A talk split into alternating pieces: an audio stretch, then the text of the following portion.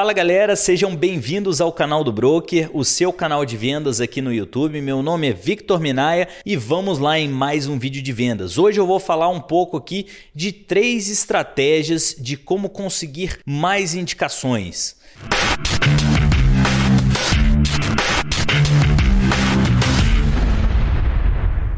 Não existe jeito mais fácil de você crescer o seu negócio ou então aumentar as suas vendas sem as indicações. As indicações é onde você amplia a sua rede. Por exemplo, um dos meus clientes literalmente duplicou o faturamento dele, aumentou em duas vezes as vendas da empresa dele, atendendo a algumas estratégias. Número 1, um, passe por cima do medo.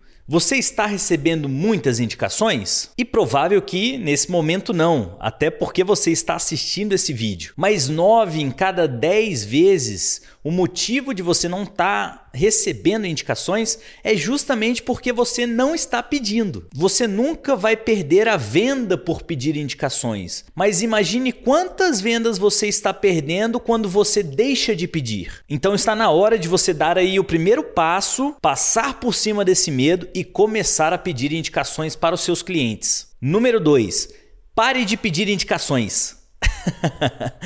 e aí você vai falar: pô, Vitor, você acabou de me falar que eu preciso pedir indicações, mas não é bem isso, tá? É hora de você começar a pedir não indicações, mas introduções apresentações, conexões com outras pessoas. E o problema de pedir indicações ali de um prospect, de um cliente, de amigos e de familiares é que nem sempre eles sabem o que realmente significa uma indicação. Muitas vezes eles acham que é somente passar o nome ou então um telefone para contato. Eles se confundem, mas quando você pede por uma apresentação, fica muito mais claro para eles. E você diria algo do tipo: José, você pode me apresentar aí três pessoas da sua rede de relacionamento? E imediatamente ele vai entender sobre o que você está falando, porque uma apresentação é uma ponte da pessoa A com a pessoa B. Ficou claro? Número 3. Busque pelo menos uma conexão por dia. Peça por uma apresentação para os seus amigos, clientes